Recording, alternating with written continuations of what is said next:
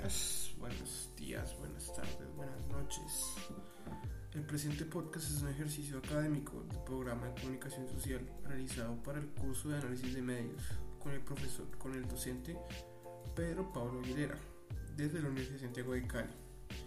La responsabilidad de, que, de lo que se dice es únicamente de quien realiza este podcast, su servidor Juan Sebastián Primero que todo, en estos capítulos de 12 minutos hablar acerca de dos temas importantes.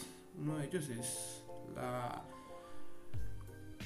las redes sociales como los nuevos medios de comunicación, como han surgido más allá de ser simples redes sociales de entretenimiento, de tomar fotos, se han convertido en, en fundamentos para la nueva evolución de la comunicación social tal y como la conocemos, tal como la percibimos. Por el otro lado, tenemos la decadencia de, pues, por así decirlo, los máximos rivales, que son los medios tradicionales, que pueden ser la televisión, la radio o también pues, la prensa escrita.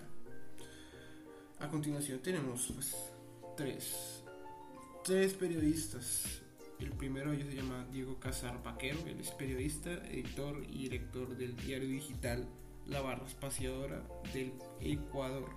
Segundo tenemos a Frey Stock, él es periodista, locutor de radio y músico de la, del país de Chile, chileno. Y finalmente tenemos a la colombiana María Polina Baena, ella es comunicadora social, politóloga, presentadora y guionista de la video columna de opinión La Puya. Bueno, a continuación vamos a continuar con lo que dice, unos apuntes que dice Diego Casar. Es interesante cómo él menciona lo de las redes sociales, de cómo las redes sociales se han convertido en espacios de discusión y cómo lo, lo hemos interiorizado también a veces. Él dice que Twitter, por ejemplo, se ha convertido en cosas de, de discusión y también tenemos el ejemplo con María Paulina, con su trabajo y con su grupo que ella misma define. Es un grupo que se creó libremente con una visión diferente de comunicar e informar a la gente. Con el mismo Frey Stock, que Frey es, tiene un programa de radio y un podcast en Chile, se llama Razones Editoriales. Diego menciona algo importante que es un problema que también dice Mariana y María y, Freddy, dice algo curioso que es de cómo, las, cómo los medios o cómo las redes hemos perdido la noción de ser humanos, de cómo hemos perdido la noción de comunicarnos, de interiorizarnos. Y esto como que afecta al análisis de medios sencillo, porque en las redes sociales usted, usted comunica, además de comunicar, interioriza, critica y, tiene, y, enfatiza con lo que se quiere decir. Entonces Diego menciona que metafóricamente hablando, como mencioné, las peleas en Twitter es como un lugar de discusión donde pues se tiene que ver quién es el más grande, quién es el más fuerte, pero con argumentos de quién es realmente el verdadero. Pasamos de informarnos de manera escrita a una manera más digital, más, más multimedios, más íntimo, más intuitivo él dice que hemos perdido, digamos, esa cosa como la esencia de la comunicación, como él lo pone, como es gritar. lo primero que hace es gritar cuando uno, uno, es comunicar. Y ambos que acá él coincide con María Paula Vaina, María Paula dice que, María Paulina, perdón, dice que ellos son periodismo visceral, intenso, fastidioso, por así decirlo, que puya, por algo se llama, la puya, valga la redundancia ellos tienen un tono informativo, rompen el tono informativo tradicional y lo quieren poner algo más enfático, que sepa de, qué se quiere quejar la gente, de más humano, que no fueran unas simples piedras. Hay un espacio para humanizar al periodista, también de cómo los aspectos controladores reprimen las ideas tanto de hombres, pero más en las mujeres. Ella pone el ejemplo de, de cómo la mujer es orden y esencia de cómo ellos valoran el tono y de cómo se le informa a un humano. Ellos dicen que uno tiene que interiorizar para poder analizar bien. es informar más allá de parecer alguien sin sentimientos o ajeno a la noticia, empatizar, tener sentimientos allegados al, al espectador, entender de por qué se queja, entender más allá de intentarle meter una, una idea, porque no nos vamos a mentir. Todos los medios, así sean digitales o tradicionales, todos quieren meterte la idea de una idea política, así indirectamente, así ellos digan no, somos libres, somos prensa libre, indirectamente te están metiendo pues ideas políticas, eso no es una mentira. Ella dice que la, genera, que la noticia genera emoción y, y acciones a partir de un tono, se ponen al mismo plano de quienes lo ven. La voz de aquellos que no tienen voz, quién siente, quién sufre, quién, quién se indigna porque sí y porque no.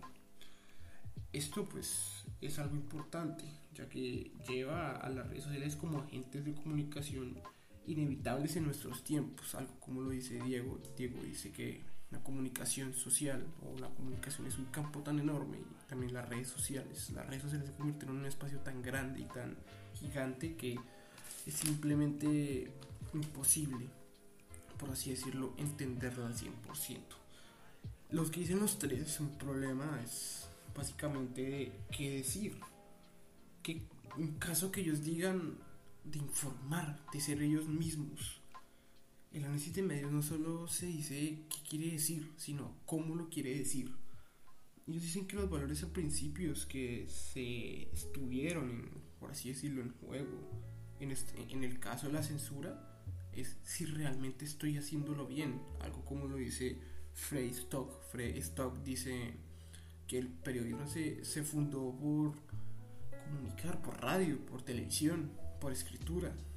Y evolucionado tanto que los mismos medios tradicionales no han podido evolucionar más allá de la televisión. Un ejemplo claro acá en Colombia es la revista Semana. La revista Semana pues empezó hasta 2, 3 años a comenzar una revista digital es decir, no, no ha podido con esa evolución hacer una de las revistas más viejas de Colombia, no tener espacios digitales y si los tiene son muy mínimos. Eh, lo mismo pasa con, digamos, con RCN Televisión.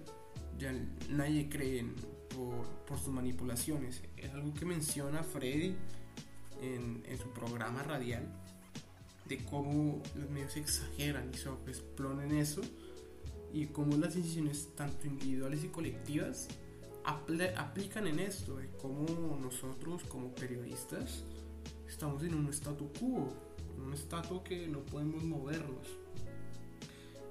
algo que, también se puede complementar con la idea de Diego, Diego menciona que estamos olvidando lo que realmente pasa en la comunicación, de interiorizar, de comunicarnos entre nosotros. Por eso dice que el periodismo narrativo es algo importante, pues en su programa digital o blog digital en la barra espaciadora, él dice que las redes sociales de multimedia nos hizo explorar un lugar que no conocíamos, descubrimos cosas que nunca vamos a dejar de aprender.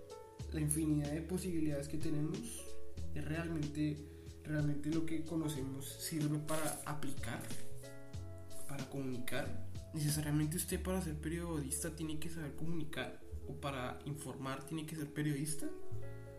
Por eso dice que el Internet nos revela que nos, devuelve la esencia de pertenecer a una colectividad, de darnos a conocer y llegar a aprender nuevos procesos de comunicación, que son ya algo instantáneo. Algo que Stock también dice que uno puede comunicar ya prácticamente desde cualquier lado, que los medios no están evolucionando, los tradicionales quedan en, en la nada, quedan ahí, estáticos a continuación también María Paula Baena hace una apología a esto y es sobre las mujeres. La mujer es alguien que usted ve en televisión o una periodista bien vestida, con, con como una figura, ¿cómo decirlo? Bella. Pero ella por eso, ustedes cuando van a ver los programas de la Puya, usted puede ver a María Paulina vestida como un traje, como se puede decir, dentro de, dentro de los los estándares machistas, por así decirlo, con, con saco, con corbata y con, camina con camisa de, de botones. Ella dice que también quieren jugar con la imagen, la imagen de lo que realmente ellos quieren conocer. Por eso es importante conocer este ejemplo de, estos tres periodistas. es importante saber que los valores que se juegan en estos tres ejemplos son valores sociales y que usted tiene que hacer, como dice María Paulina, usted tiene que ser usted mismo, usted tiene que saber qué está haciendo mal y qué, está haciendo bien. Como dice ella, uno de sus, me parece interesante lo que dijo es, ¿qué podemos hacer para reinventarnos nosotros mismos?